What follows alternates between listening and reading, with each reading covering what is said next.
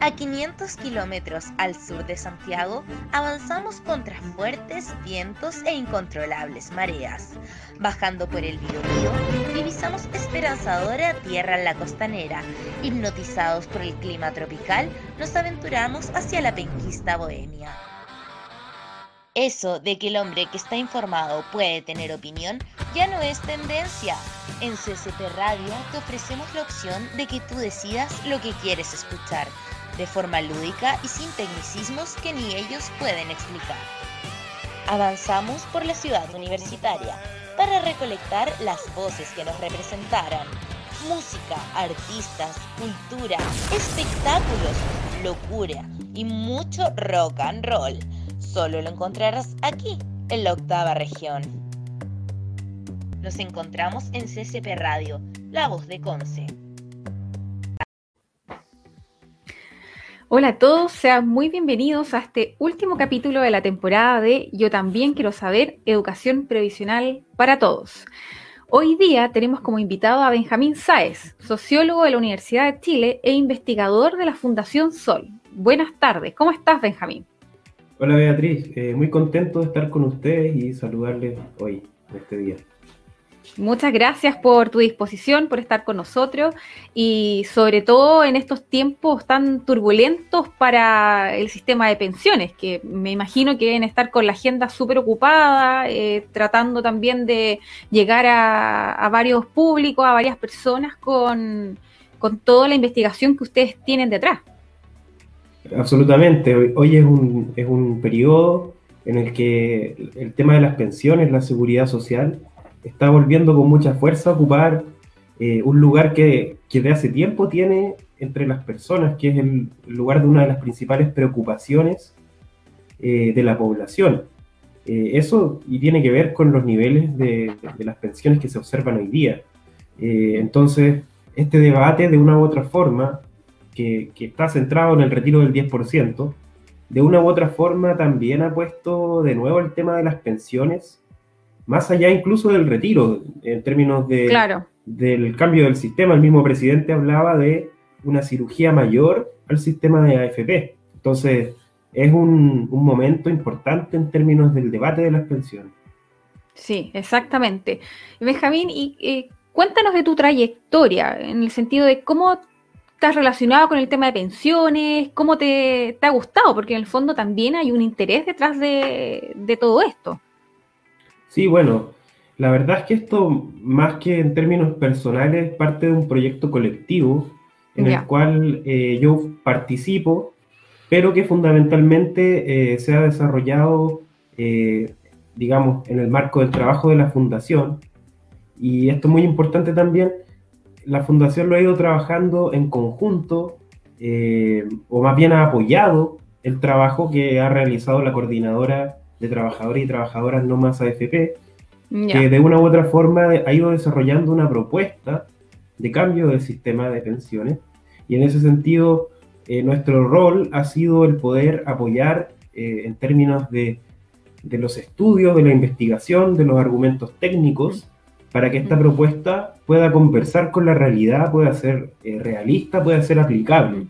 Por lo tanto, el interés en ese sentido tiene que ver con un interés de la fundación por, eh, digamos, relevar el rol de la seguridad social y ver una forma de contribuir a que el país de una u otra forma recupere esta opción de una seguridad social y vaya dejando eh, al margen del, del, lucro, ¿cierto?, de la posibilidad de mm. obtener ganancias, este, estos temas que tienen que ver con derechos muy fundamentales. En este caso, las pensiones, estamos hablando de la calidad del nivel de vida que le vamos a dar a las personas eh, de una edad mayor, ¿cierto? Que ya han de una u otra forma aportado eh, al desarrollo de nuestra sociedad, ya sea y de nuestra economía, ya sea eh, con un trabajo remunerado o mediante trabajos no remunerados que son muy importantes para que quienes eh, desarrollen un trabajo lo puedan desarrollar, para que quienes estudian puedan estudiar, para que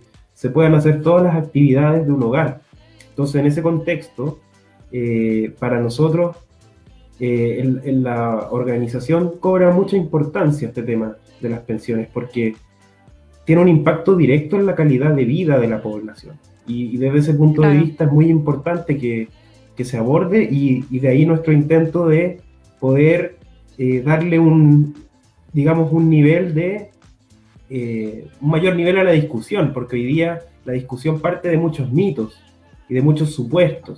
Entonces, nuestro principal interés en ese sentido es contribuir a desmitificar y a que observemos cuál es el real problema que tenemos hoy en términos previsionales, ya que tenemos prácticamente una, una crisis previsional muy profunda.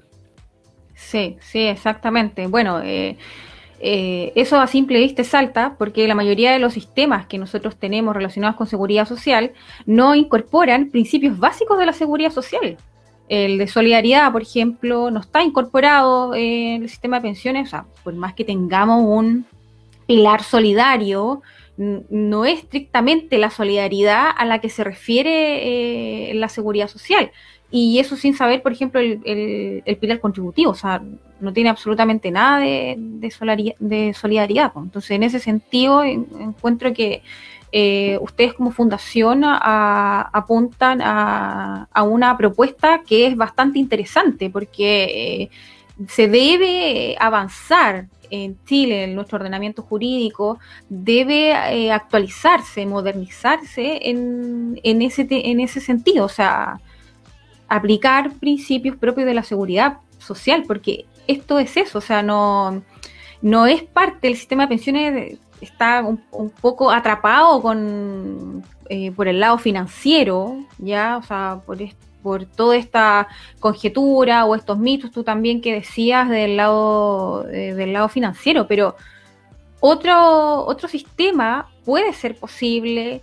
Eh, como dices tú, hablas mucho de los mitos, o sea, en ese sentido también estoy, estoy de acuerdo, hay, hay, hay mucho mito, hay mucho desconocimiento, hay mucha noticia que em, de repente se basa en, en, frases que no son tan ciertas. Y eso todo ha salido a la luz con este famoso retiro del, del, 10%. Pero, antes de entrar en eso, eh, eh, te, quería, te quisiera preguntar, Benjamín, por algún resumen de la FP. ¿Qué son las FP? ¿Cómo funcionan? ¿Qué es lo que eh, nosotros debiésemos saber respecto de, esta institución tan, eh, eh, tan ahora que ha salido a la luz y, está un poco complicada? Sí, bueno, eso es, muy relevante en relación a lo que veníamos conversando. Mm. justamente las AFP, si uno las analiza en su rol eh, en la función que cumplen, son administradoras de un ahorro obligatorio, eh, pero no son propiamente tal una institución relacionada con la seguridad social. Y esto lo podemos ver no solo hoy, sino también en el debate que ya venía dándose con intensidad respecto a los cambios que se tenían que hacer en este sistema, por ejemplo, después de lo que planteó la Comisión Bravo, que ya advertía sobre la, importancia de hacer cambios mayores al sistema de, AFP. Y de alguna manera, eh, lo que han planteado las administradoras mediante sus representantes es que ellas han cumplido su rol. Y cuando nos han explicado esto, han hecho este punto, plantean el siguiente argumento, y es que su rol como administradoras de fondos es recibir eh, los aportes, los fondos de las personas administrarlos, capitalizarlos y luego devolver estos fondos en la forma de una pensión. Eso que, digamos, de buenas a primeras, desde nuestro, digamos, parado aquí en Chile, ¿cierto? Es lo que conocemos como lo que, cómo funciona el sistema de pensiones. En la mayoría de los países del mundo eso no es un sistema de seguridad social. Mm. Más bien eh, se refiere a algo que podría ser algo así como un banco en el sentido de que eh, con toda esta crisis, como comentaba, cuando se abrió el debate sobre los resultados de la AFP, las administradoras decían que ellas justamente estaban cumpliendo su rol debido a que recibían el dinero, lo invertían, lo capitalizaban y luego lo devolvían en forma de una pensión. Si esa pensión es de mil pesos, de 20 mil pesos, de 200 mil pesos, la AFP no se hace responsable de ese resultado. Porque toda la responsabilidad del resultado de la pensión pasa a estar en el ahorrante o la ahorrante. Entonces, finalmente, ¿qué hace esto? Que no existe una responsabilidad colectiva en términos de los montos que se pagan hoy día en, el sistema de pensiones, sino que toda la responsabilidad, ¿cierto? Es una responsabilidad individual, hasta cierto punto, porque eh, ¿cuánta responsabilidad individual puede tener una persona que es despedida eh, por necesidades de la empresa, por ejemplo? Eh, claro, exactamente. Claro, una mujer que, por ejemplo, generalmente las mujeres salen de la actividad económica porque tienen una mayor carga en términos de sus trabajos de cuidado, de crianza, de labores domésticas, por lo tanto tienden a tener muchas más lagunas. ¿Qué es lo que hace un sistema como el de la AFP? Las castiga por eso. Eh, en cambio, un sistema de seguridad social se pone en otra lógica. Y en lugar de estar pensando en esta lógica de que a cada quien le vamos a devolver su ahorro, más bien la seguridad social se plantea en una lógica de cubrir necesidades y pagar beneficios eh, suficientes en este caso, que puedan tener un nivel mínimo, un criterio mínimo de suficiencia. Entonces, desde ese punto de vista, las administradoras cumplen su rol, pero es importante señalar, señalar esto, que en su rol mm. no existe pagar un beneficio definido, sino que más bien su único rol es operar como una, eh, casi como un banco, es decir, ahorrar, invertir y luego devolver. Pero no existe una demostración de que solo mediante ese sistema puedan, podamos pagar efectivamente pensiones suficientes. Y José Piñera planteaba inicialmente que este sistema de AFP podía llegar a tener tasas de reemplazo del 80%, incluso con una tasa de rentabilidad del 5%. Finalmente lo que estamos viendo hoy es que la rentabilidad histórica del sistema ha ido por sobre ese 5%, ha llegado incluso a un 8%, un poco más allá, y aún así, hoy día las tasas de reemplazo, es decir, el porcentaje del salario que hoy día se está pagando como pensión, eh, de forma autofinanciada, está cerca de un 20% en la mediana. Eh, por lo tanto, eh, desde ese punto de vista, esos supuestos iniciales de tener una tasa de reemplazo del 80%, ¿cierto? Con, con una rentabilidad del 5%, francamente no se han cumplido en la realidad. La realidad nos está mostrando que es muy difícil que en este sistema de cuentas individuales se puedan pagar pensiones suficientes. Y en ese sentido, eh, estas administradoras parecen ser más bien un sistema efectivo para quienes tienen altos ingresos y pueden tener un ahorro complementario, pero no como la base del sistema. Y esa es un poco la discusión que tenemos hoy, que incluso eh, la propia propuesta de la coordinadora No Más AFP le asigna un rol a las AFP en su propuesta, que es un rol complementario para quienes quieran voluntariamente ahorrar adicionalmente para su jubilación.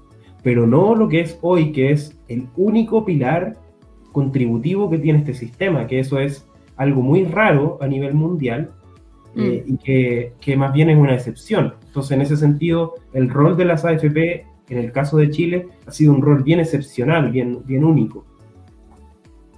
Sí, sí, eh, súper claro, eh, Benjamín, el tema de los principales defectos, sobre todo de, de la FP, eh, de la forma en que se incumple, como tú bien dices, el tema del objetivo de la seguridad social. O sea, aquí hay un, no es una institución previsional en ningún caso, sino que funcionan más bien como entidades financieras. O sea, y, y de repente, eh, lo que tú también nos decías, o sea, ella cumple su rol, efectivamente, ese es el, el rol legal que se le que se les dio, eh, ella efectivamente em, eh, persigue fines de lucro, porque la misma ley es la que señala, digamos, lo, anterior. Entonces, en ese contexto hay que, eh, evidentemente, ya comenzar otra vez, porque tú también lo mencionaste, o sea, ya hay comisiones anteriores, anteriores y todas han dicho que esto se debe modificar de alguna otra forma. O sea, esto no es un secreto para nadie, eh, no es un descubrimiento de ahora, o sea, es, eh, es, algo que desde su inicio generó, generó muchas dudas también y que con el tiempo eso fueron, fueron aumentando y es lo que tenemos hoy, o sea, el tema del retiro del 10% es un es la punta del iceberg, por, por decirlo, pero el tema es mucho más complejo. No sé qué, qué otro defecto, Benjamín, que nos pudieras tú eh, decir de, las AFP. Bueno, eh, el tema de cómo castigan de alguna forma las pensiones de las mujeres es un defecto muy importante. Mm. Muy importante porque es un, castigo que no solo tiene que ver con ya eh, los factores de origen de la pensión de las mujeres, ya vienen con una afectación que tiene que ver con una brecha salarial solo por el hecho de ser mujeres, que nosotros estimamos que, es superior al 21%, es decir, una mujer que tiene el mismo trabajo, eh, la misma experiencia, educación, en el mismo rubro ocupacional, eh, digamos, comparando exactamente el mismo trabajo que un hombre, recibe eh, más del 20% menos de su, del salario que está recibiendo un hombre, solo por el hecho de ser mujer. Por lo tanto, ahí hay una, una alerta que este sistema reproduce, la amplifica, no la corrige. Y uno esperaría que un sistema de seguridad social contribuya a corregir eh, desigualdades, defectos que ocurren en el mundo del trabajo. Entonces, contrariamente a lo que uno podría esperar, esto lo aumenta. Eh, y eh, las lagunas, que como conversábamos también son un elemento muy relevante para ver por qué las mujeres están hoy día recibiendo pensiones tan bajas, eh, tienen que también reconocerse como un hecho normal, entre comillas, del mundo del trabajo. Eh, de una u otra forma, también esto se ha visto bastante en el debate, cuando las administradoras dan explicaciones de por qué las pensiones son tan bajas, habitualmente hacen referencia a este, este problema del mundo laboral, de que existen muchas lagunas. Ahora, ¿Qué es lo que debería preguntarse eh, cualquier persona frente a esto? Es si uno tiene que adaptarse, digamos, si, si el sistema de pensiones tiene que adaptarse a la realidad, ¿cierto? O la realidad tiene que adaptarse al sistema de pensiones. Eh, y en ese contexto, eh, uno esperaría que un buen sistema de pensiones pueda hacer frente al problema de las lagunas. Sin embargo, lo que vemos con este sistema es que de una u otra manera eh, las lagunas y estas brechas salariales van a amplificar su efecto, incluso mucho más, y esto tiene que ver con eh, la esperanza de vida de las mujeres. Eh, cuando estamos en un sistema de beneficios definido, no se hace aquello de utilizar tablas de mortalidad eh, de forma de estimar cómo poder hacer que la persona se pueda autopagar su beneficio, sino que en un sistema de beneficio definido se le garantiza a la persona una cierta tasa de reemplazo, por ejemplo, pensemos en alguien que aportó a la seguridad social por 30 años. Esa persona probablemente se le asegure una tasa de reemplazo, por ejemplo, del 70%. Eh, y con esa tasa de reemplazo, eh, a la persona se le garantiza un beneficio de por vida, ¿verdad? Es decir, eh, se le garantiza que va a tener una pensión, que va a tener ese monto que se corresponde a lo que esa persona aportó durante su vida al sistema. y de una u otra forma, las AFP no tienen ese beneficio definido y lo que hacen es calcular cómo distribuir el ahorro de la persona hasta que fallezca. En ese contexto, eh, las pensiones que reciben las personas van bajando incluso una vez que ya han pensionado por los eh, diversos recálculos que van teniendo.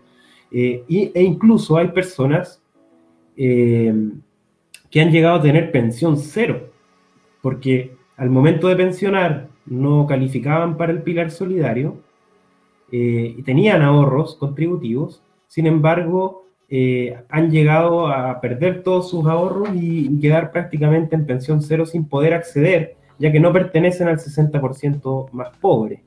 Entonces, en ese contexto, eh, es un defecto importante que la mortalidad, ¿cierto?, tenga que ser un factor para calcular el monto de la pensión, la esperanza de vida. Entonces eso hace que se genere una discriminación adicional en el caso de las mujeres. También otro elemento muy importante que contraviene los principios de universalidad que debiese tener un sistema de seguridad social es hoy la división que existe con el sistema de las Fuerzas Armadas, debido a que eh, se introduce en ese caso una, una discriminación arbitraria, ¿cierto?, de mantener un sistema que paga beneficios que están muy por sobre los beneficios que está pagando hoy día el sistema de AFP, ¿verdad? Y que no tiene una justificación eh, de fondo. Muchas veces cuando se debate este tema, hay personas que plantean, por ejemplo, el tema de la disposición permanente a tener que desempeñar una función o los horarios especiales, pero encontramos en diversos ámbitos laborales ese tipo de condiciones y, y no hay pensiones especiales. Pensemos, por ejemplo, en el personal de la salud. Hoy día hay muchas personas que trabajan turnos de 24 horas. Eh, hay personas que tienen que, claro, desempeñar turnos 14 eh, por 14 y etcétera. Entonces, hay condiciones especiales en, el mundo laboral. Sin duda que hay condiciones especiales que requieren beneficios especiales también. Están los temas de trabajo pesado, trabajos de alto riesgo, pero eso no implica, ¿cierto?, que tengamos que tener dos sistemas que no dialoguen en nada y que estén hoy día también pagando beneficios que son diametralmente distintos. Es decir, si vemos lo que hoy día se está pagando en, en Dipreca, ¿cierto? Capridena, es muy diferente a lo que hoy día eh, está sucediendo con las AFP. Y en ese sentido lo importante no es nivelar hacia abajo, sino que nivelar hacia arriba. En el fondo acá no se trata de quitar beneficios, sino que se trata de, eh, digamos, discutir cómo poder construir un sistema de seguridad social que tenga este principio de universalidad. Entonces ese elemento es muy, muy importante. Y quizás para agregar otro elemento que puede ser también muy relevante, es eh, la dependencia que tiene este sistema de las rentabilidades, que es esto que veníamos conversando. De alguna forma, el sistema de AFP para poder pagar pensiones requiere que exista eh, una buena rentabilidad de los fondos. Entonces, lo que hacen las AFP, ¿cierto?, es que toman estos ahorros que tienen las personas en su cuenta individual y los van invirtiendo en distintos eh, instrumentos financieros, bonos, acciones, eh, incluso en estados extranjeros, como el propio Estados Unidos u otros, y mediante esta inversión van capitalizando ese ahorro, ¿cierto? En el supuesto de que esta capitalización va a permitir hacer crecer los fondos mm. de forma tal que van a mejorar las pensiones. Ahora, ¿qué pasa? Que hoy día, si nos vamos a ver el monto de las pensiones, la mitad de las personas que tienen una pensión de vejez hoy día están recibiendo montos que son iguales o inferiores en términos autofinanciados a los 150 mil pesos. Este monto de pensión, que es bastante bajo en relación al, nivel de vida que existe en el país o a otros parámetros, por ejemplo, el salario mínimo, que es prácticamente el doble, ¿cierto? Mm. Eh, ese monto insuficiente se ha logrado con rentabilidades históricas del sistema. Entonces, si miramos, por ejemplo, lo que pasaba en los años 80. En los años 80, la rentabilidad promedio del sistema era de un 12%. Después, en los 90, esta rentabilidad cayó a un 9,9%. Eh, en los años 2000 ya había bajado un 5,7%. Y la última década estuvo un 4,8%. Entonces, ¿por qué esto es relevante? Porque, como dice el propio gobierno en su proyecto de reforma de las pensiones, un punto menos de rentabilidad puede significar hasta 20% menos de pensión final para la persona. Entonces, es muy importante considerar esto porque los resultados actuales lo hemos conseguido con rentabilidades históricas, porque cuando empezó el sistema de AFP, estaba también rearticulándose el sistema financiero en Chile. Venía de una crisis muy fuerte, ¿cierto? Del, del 82-83. Estaba todo reconfigurándose y por lo tanto, además habían empresas financieras, bancarias, que se vendían muy barato para su costo original. Por lo tanto, la capacidad de rentabilizar fondos en ese momento era tremenda de estos fondos de pensión. Se proyecta que en el futuro estas rentabilidades puedan ir incluso bajando más. eh, bajo el 4% en algunos escenarios que se estiman.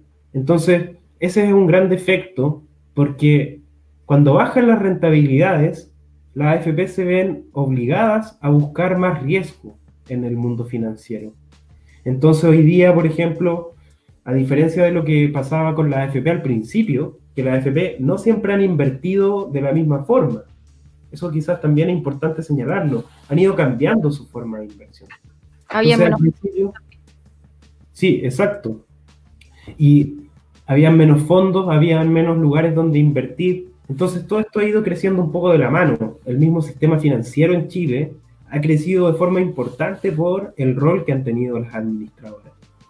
Eh, cada vez más han ido invirtiendo en el extranjero. Hoy eh, las AFP invierten aproximadamente un 45% de los fondos fuera de Chile. Eh, y, digamos, además han agregado un nuevo tipo de inversión que se conoce como activos alternativos y que son papeles o formas de inversión que habitualmente están vetadas para eh, inversores institucionales como los fondos de pensión. Ah, mira. ¿Por qué están vetadas? Sí, y eso es muy importante, porque están vetadas por el nivel de riesgo que pueden tener este tipo de inversión. Porque, pónganse ustedes en el caso, una persona que está a dos años de pensionarse, por ejemplo, eh, que enfrente una caída del mercado financiero y pierda 5 millones, 6 millones en su cuenta. La posibilidad de esa persona para recuperar esa caída es muy baja. Por lo tanto, generalmente los fondos de pensión a nivel mundial se invierten en tipos de inversión que tienden a ser no tan arriesgados, un poco más conservadores. No es el mismo tipo de inversión que puede hacer una empresa eh, inversora, digamos, como JP Morgan o otras de estas empresas que se dedican a, la actividad financiera. Y por lo tanto, cada vez más los fondos se han ido exponiendo a un mayor nivel de riesgo. Entonces hoy día con estos activos alternativos, las AFP pueden invertir en fondos de inversión que generalmente están reservados para empresas eh, que tienen otra, otro tipo de exposición, otro tipo de roce financiero. Y eso puede afectar las pensiones sin duda, eh, las está exponiendo a mayores caídas eh, financieras y es lo que vimos sobre todo a principio de año, que seguro que si consultan la cartola podrán ver las caídas que, hubo. Sí, y, ahí la, la, duda que generaba eh, en general era que eh, tanto los representantes de la AFP y junto con el mismo superintendente de pensiones, era un llamado a la calma, o sea, esto es normal, eh, por favor no se muevan de su fondo, eh, se recupera con el tiempo, no se preocupen, mire, el, el 2008 se, se, demoró en recuperar un año y medio y todo, pero, pero uno dice, oye, o sea, aquí estamos hablando de la jubilación, estamos hablando de la pensión de vejez, ¿no? No es como para decirle a la gente, eh, digamos, oye, no, usted se quiere jubilar, mire, espérese un año y medio más, por favor, porque tenemos que esperar que se recupere esto eh, primero para que en el fondo, para que usted tenga mayor rentabilidad o recupere todo lo que perdió. Entonces, hay, hay muchos efectos que, que si bien tiene una lógica que en otros aspectos funcionaría súper bien. O sea, yo mi ahorro voluntario, por ejemplo, un pilar voluntario, em, eh, yo quiero ahorrar y quiero invertir en esto, está perfecto. Sí, yo creo que nadie en el, en el país puede criticar, puede criticar eso o, o pone en duda el instrumento financiero en sí. Pero otra cosa es querer aplicar esa misma lógica a la contingencia de vejez. O sea, ahí estamos hablando de cosas absolutamente diferentes y, eso es un poco que, es un poco que a lo mejor es técnico, pero ya todo el mundo lo sabe, ya todo el país sabe, se da cuenta que esto debe funcionar de, de otra, de otra forma. Y esto que tiene que ver un poco con, con la sostenibilidad social del sistema, que también es, un punto importante de, para la seguridad social. O sea, todas estas instituciones deben, deben mantenerse también con algo de aprobación. O, es muy, muy importante la aprobación con respecto a las personas que a quienes rige el, mismo sistema y ahí está está bastante complicado el tema.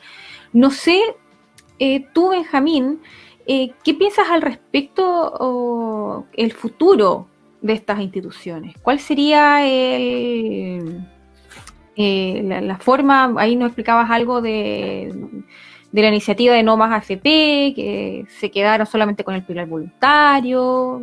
Eh, dinos, ¿cuál es tu opinión con respecto a, las reformas que, tú crees convenientes o, que podrían hacerse acá en Chile? Sí, eh, súper importante eso también, eh, porque como tú dices, muy bien Beatriz, eh, las instituciones financieras tienen tiempo infinito para recuperar sus inversiones. Mm. Pueden caer, pueden subir los fondos, pero una institución financiera, una, empresa multinacional, por ejemplo, que hoy día está eh, haciendo este juego de las bolsas, mm. eh, tiene una capacidad de eh, continuar en el tiempo haciendo sus negocios, sus inversiones. Pero una persona que está a punto de pensionarse, o que lo va a hacer en 5 o 10 años más, tiene un tiempo limitado. Tiene un tiempo limitado. Tiene un tiempo limitado para hacer su ahorro, tiene un tiempo limitado para disfrutar su ahorro. Nosotros también eh, hemos trabajado, por ejemplo, con, los estibadores, con el sector portuario, y, ahí los, trabajadores, las trabajadoras de esos sindicatos están muy preocupados también por lo que pasa después de pensionarse, que han pasado tanto tiempo eh, desgastando su, cuerpo, su mente, para poder eh, hacer ese ahorro, trabajar, y pasa que finalmente cuando se pensionan, fallecen al poco andar por las condiciones de su trabajo, que en este caso están expuestos a metales pesados, a eh, radiación del sol, eh, frío extremo, temperaturas, muchos factores ambientales, por ejemplo. Y esto lo planteo solamente como un ejemplo, porque hay muchas ocupaciones hoy día que, implican un desgaste importante, y entonces ahí es muy relevante pensar en el tema del tiempo, y, y en ese sentido lo que funciona para una empresa no es lo mismo que funciona para una persona necesariamente, como tú muy bien lo, expones. Entonces, en ese sentido, estas administradoras, esta lógica financiera, sería importante que se quedara circunscrita a un espacio bien, bien delimitado y que, y que las personas que quieran entrar en esa lógica y que quieran apostar sus recursos, que quieran generar un ahorro, puedan tener instituciones donde hacerlo, sin duda. El tema es que la vejez de una persona no esté en la línea de apuestas financieras, ¿cierto? Y que pueda finalmente eh, terminar significando años de, tener que vivir con una pensión que no sea suficiente para un nivel mínimo de vida. Entonces, en ese contexto es muy importante el debate que se ha abierto hoy, no solo en relación al retiro, sino como tú bien dices, en relación a, cómo se va a ir transformando este sistema de pensiones, hacia dónde va a ir eh, encaminándose y, en ese sentido, eh, es valioso no perder de vista eh, este momento de debate, de discusión, ya que, por ejemplo, el propio presidente de la República hoy día está planteando esa necesidad de cirugía mayor. Por lo tanto, si, si, se, si vamos a, digamos, pensar también en la salida de la crisis sanitaria, de la crisis económica, es importante que nos cuestionemos también cuál es el rol de las pensiones en, ese, en esa recuperación, en la economía en general, en el bienestar de las personas, porque imaginemos, por ejemplo, esta crisis, cómo habría sido si las personas que se han pensionado estuvieran hoy día recibiendo pensiones que sean suficientes, que por ejemplo les permitieran al menos eh, salir de la pobreza. Eh, sería un apoyo muy importante en un contexto en que, por ejemplo, el empleo está en, entredicho, eh, se suspende, se puede perder en algunos casos. Qué importante sería que en los hogares donde están hoy día las personas mayores pudiera haber un ingreso que no esté, eh, digamos, que sea suficiente y que no esté condicionado a tener que trabajar. Sin embargo, pasa todo lo contrario. Hoy día tenemos personas que se han pensionado, que están obligadas a trabajar y que más bien la crisis, ¿cómo le ha afectado? Le ha quitado su fuente de ingresos porque no pueden lamentablemente trabajar en este contexto de pandemia. Claro, sí. Entonces, eso es un tema muy relevante. Sí, sí, muy, muy complejo también. Eh, Benjamín, te, quiero preguntar ahora acerca del, famoso este retiro que ha estado en boga, ampliamente discutido, ha sido vilipondiado también como una especie de crisis institucional, esto de, que la democracia dónde está, y la verdad que hay hartas voces que son eh, bastante, bastante trágicas al referirse a los efectos del retiro del 10%.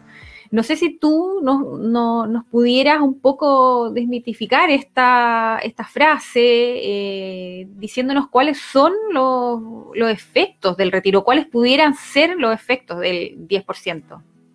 Bueno, eso es muy interesante porque justo hoy eh, salió un estudio de Scotiabank, por ejemplo, que planteaba que este efecto, el retiro podría tener un efecto incluso en contener la caída del Producto Interno Bruto que se proyecta para este año, que ah. en teoría iba a ser de menos 7,5, eh, y podría estar bajando esa caída, digamos, podría bajar de forma importante con el efecto del retiro, en el sentido de, a ver, son, son varias cosas. Lo primero es, es tener claro que sí o sí esto va a generar un efecto.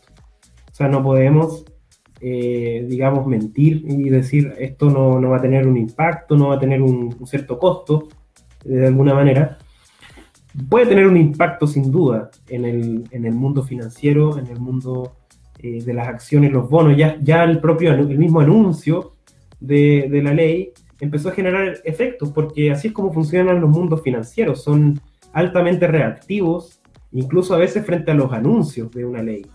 Entonces, eso es natural que ocurra en los mercados. Sí, vimos ahí un, problema ahí con, no me acuerdo que AFP Habitat creo que mandó un correo medio extraño, se limitó en sus funciones y ahí la superintendencia de pensiones la anduvo tirando las orejas.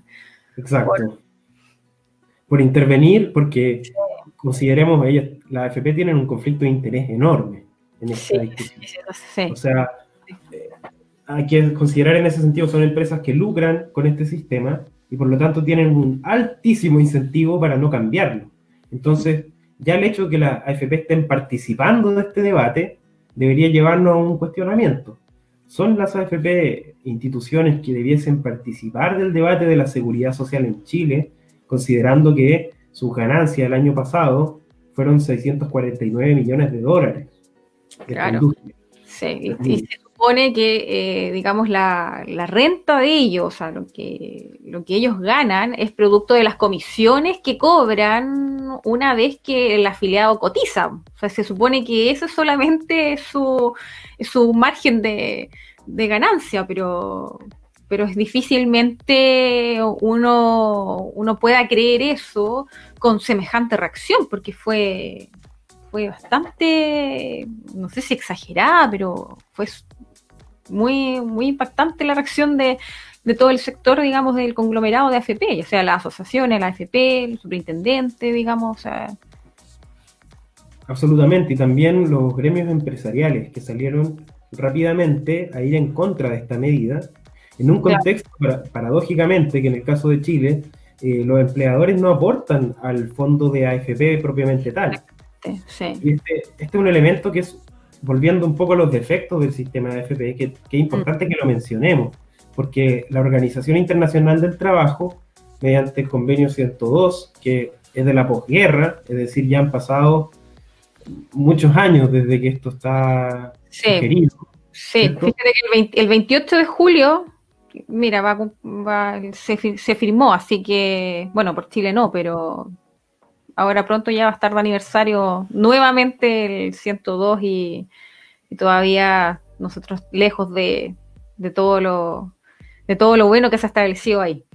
Absolutamente. Entonces algo muy mínimo que ahí se establece y que hoy día en países como Alemania, por ejemplo, opera, ¿cierto? Que si el trabajador pone un 9% en Alemania, por ejemplo, para su, para su sistema de seguridad social, el empleador le, le complementa otro 9%.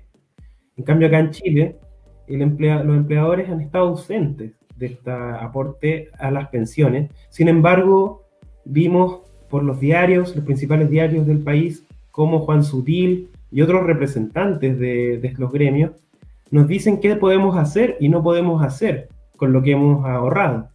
es una tremenda paradoja. Y lo mismo que las AFP nos vengan a decir qué tenemos que hacer o no hacer, es como si alguien estuviera revisando mi contrato a ver si voy a continuar o no trabajando, y yo le dijera, no, pero mira, si es que tú me sacas de aquí, eh, va a empezar, la empresa se va a ir a las pailas, esto se va a incendiar, eh, ha, habido, digamos, argumentos francamente muy eh, llamativos en este debate. Entonces, eso tiene que ver con que este sistema tiene, genera, digamos, muchos intereses. es un sistema que genera muchos muchas ganancias, y como todo sistema que genera ganancias, genera intereses por mantener esas ganancias, y así es como vemos eh, que también muchas personas relacionadas con la política eh, han pasado también por los directorios, han pasado por las presidencias, eh, incluso personas que cumplen el rol de superintendencia mm. han estado a un lado y a otro. Entonces, aquí hay un tema muy importante que no se puede ser juez y parte en este tema. Y, por eso es relevante que esa discusión, ese debate del retiro, ojalá se pueda hacer de forma seria, es decir, sin tantos mitos, sin tantas voces interesadas, por ejemplo, en este caso, en defender eh, que las AFP sigan administrando la totalidad de estos fondos, ¿verdad? Eh, porque, por ejemplo, si esto se hiciera, eh, como conversábamos, el retiro sí o sí va a tener un impacto. El tema es que ese impacto va a depender de cómo se haga, ¿verdad? Porque, por ejemplo, las AFP, ¿cierto? Hoy día manejan los fondos en cinco fondos distintos, con distintos niveles de riesgo.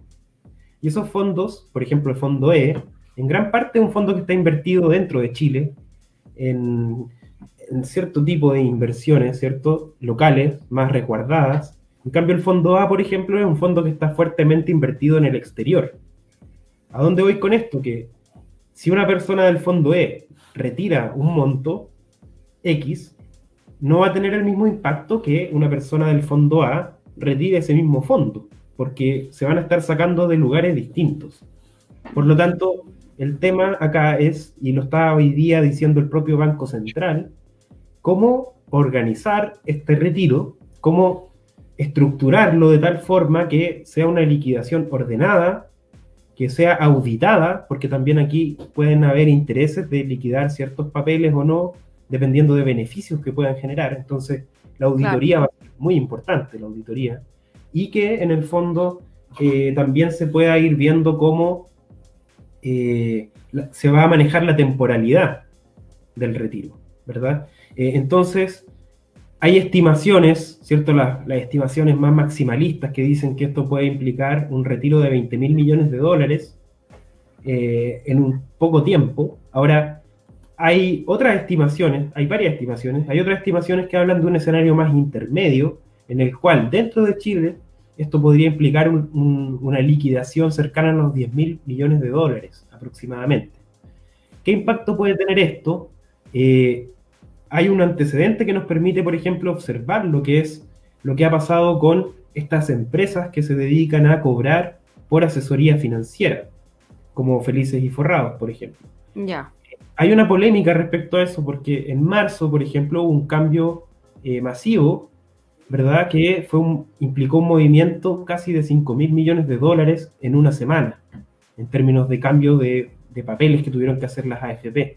La superintendencia ya estaba observando este tema justamente por lo mismo, y eso generó un efecto bastante limitado en el mercado y fue en siete días. Por lo tanto, eh, observando la evidencia, observando lo que hoy día nos dicen distintos actores, agentes del, mundo financiero, el impacto que inicialmente se planteaba, que podía ser muy amplio, probablemente va a tener un espacio acotado, eh, en, torno, en torno a los 10 mil millones aproximadamente. Ya, perfecto. O sea, tampoco, o sea, es primera vez yo creo que, que nos vamos a enfrentar a algo así, ¿ya? Pero eh, evidentemente tampoco es un escenario imposible. Absolutamente, no, no es imposible y es perfectamente manejable, sobre todo si eh, hay un involucramiento por parte de las autoridades pertinentes. En este caso, el rol que pueda jugar el Banco Central, eh, propio Hacienda, Tesorería de la República, va a ser importante, porque también las AFP tienen eh, montos, por ejemplo, invertidos eh, en el propio Estado, que de una u otra forma tienen un rol en el gasto público, por ejemplo. Mm. Entonces eso también va a ser importante. y como tú dices, algo único, pero que de una u otra forma hay maneras de ir canalizándolo, y es lo que vemos, por ejemplo, en Australia, en Perú, otros países que de alguna forma están también eh, viendo estas opciones de retiro, o la han visto en el pasado, o la están viendo frente a la situación de la pandemia. Claro, exactamente. Y, lo otro que eh, eh, te quiero mencionar, o sea, que mencionaste, me parece súper interesante, es con respecto al efecto que podría ocasionar con el, con el PIB. O sea, que podría incluso tener ese efecto que positivo, o sea, no, eh, sin lugar a dudas, digamos que exista una menor disminución de, del, PIB, eso sería un efecto positivo con respecto al retiro del 10%. No sé qué otro, qué otro efecto, otro efecto pudiera, pudiera señalarnos, Benjamín. Sí, hay otro efecto importante que tiene que ver con la, con la valorización del peso y la caída probablemente del dólar.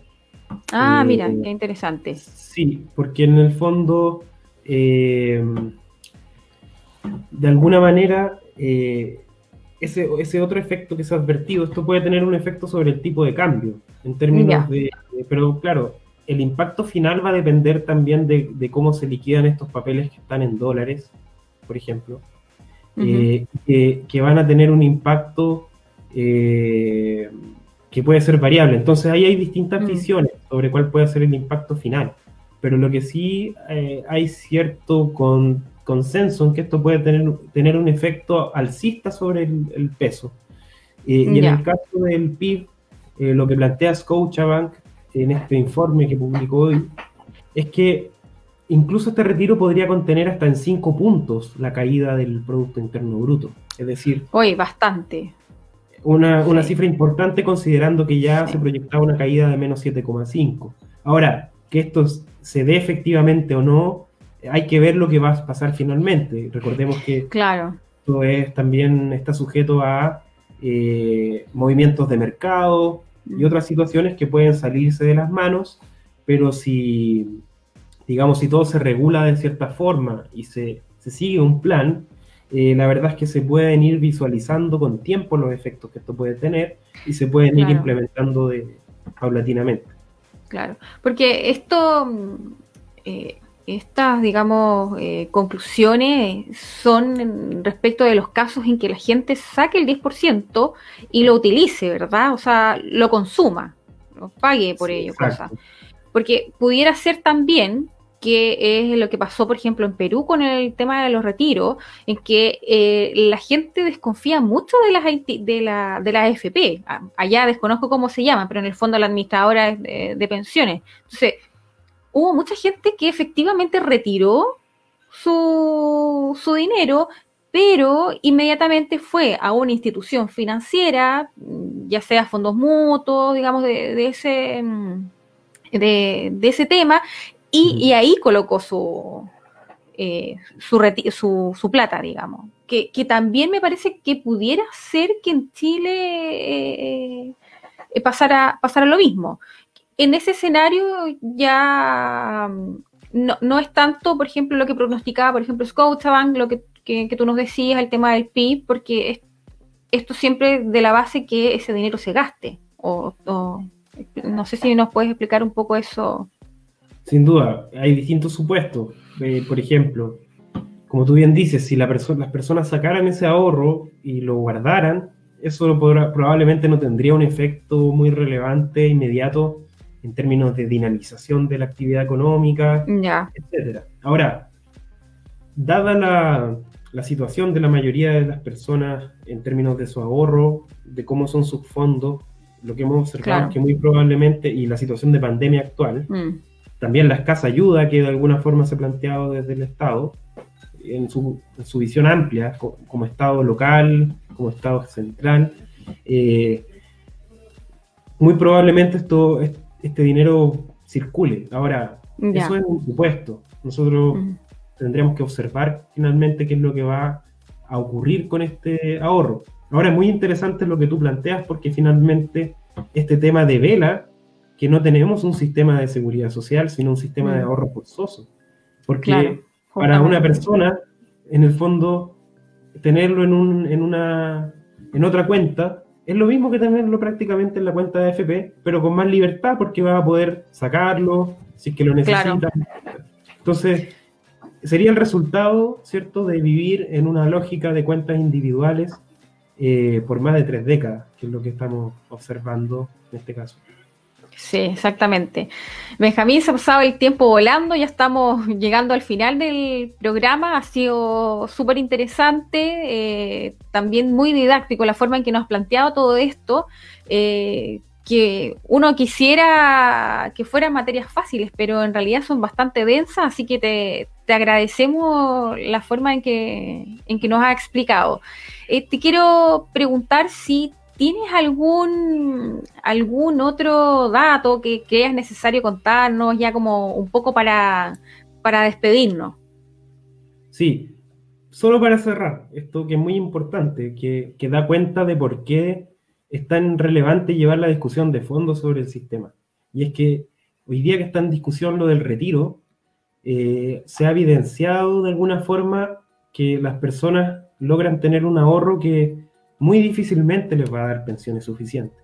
Entonces, en ese contexto, recordar que si miramos a las personas que están a punto de pensionarse, eh, a cinco años de pensionarse, es decir, hombres de, 60, de 61, mujeres de 56 años, de 56 a 60, de 61 a 65 años, ¿eh? el 91% de las mujeres y el 77% de los hombres tiene ahorrado una cifra que es igual o inferior a 50 millones de pesos. Mm, Con 50 millones de pesos, la pensión autofinanciada que se puede obtener es de 200 mil pesos o menos. Por lo tanto, prácticamente 9 de cada 10 mujeres y 8 de cada 10 hombres que están a punto de pensionarse van a tener pensiones que son iguales o inferiores a 200 mil pesos. Entonces, ese dato que nos muestra y qué es lo que está pasando con personas que vienen y se van a pensionar ahora pronto, de alguna forma nos advierte también de lo que va a estar pasando hacia atrás. Y ahí eh, es muy relevante considerar que los efectos de los cambios en los sistemas de pensión a veces demoran décadas en poder observarse. Entonces, por eso es muy relevante que tengamos este debate con mucha información y a fondo, porque cualquier decisión que tomemos hoy va a ser muy importante para los próximos 20 o 30 años, y cuando estemos en 20, si es que llegamos a 20 o 30 años más, ¿cierto? Va a ser muy relevante lo que hicimos hoy. Entonces, sí, es verdad. Por eso un llamado quizás también a, y agradecer, eh, Beatriz también, ya que estamos cerrando el espacio, eh, lo que ustedes hacen este, en este esfuerzo de, de formar, de compartir el conocimiento y en este tema que, es tan importante. Entonces, agradecer la invitación nomás en el cierre y, recalcar este dato que muestra la importancia de el debate que estamos dando hoy día. Sí, muchas gracias, eh, Benjamín. Eh, agradecer a todos los que estuvieron atentos a este último capítulo.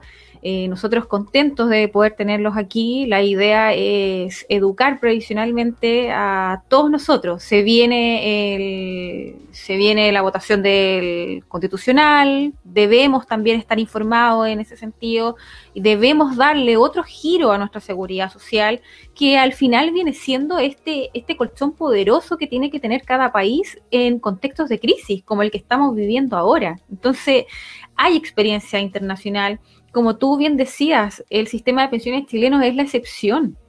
¿ya? O sea, en el mundo no se ve este sistema de pensiones. Ya, eso también debemos tenerlo claro, porque de repente se vendió una cosa maravillosa, así como esto realmente es lo mejor, y bueno, nos hemos dado cuenta que en 30 años nadie nos ha copiado, ya, así que por algo, por algo también debe, debe ser. Así que te agradezco, Benjamín. Gracias a todos. Hasta pronto.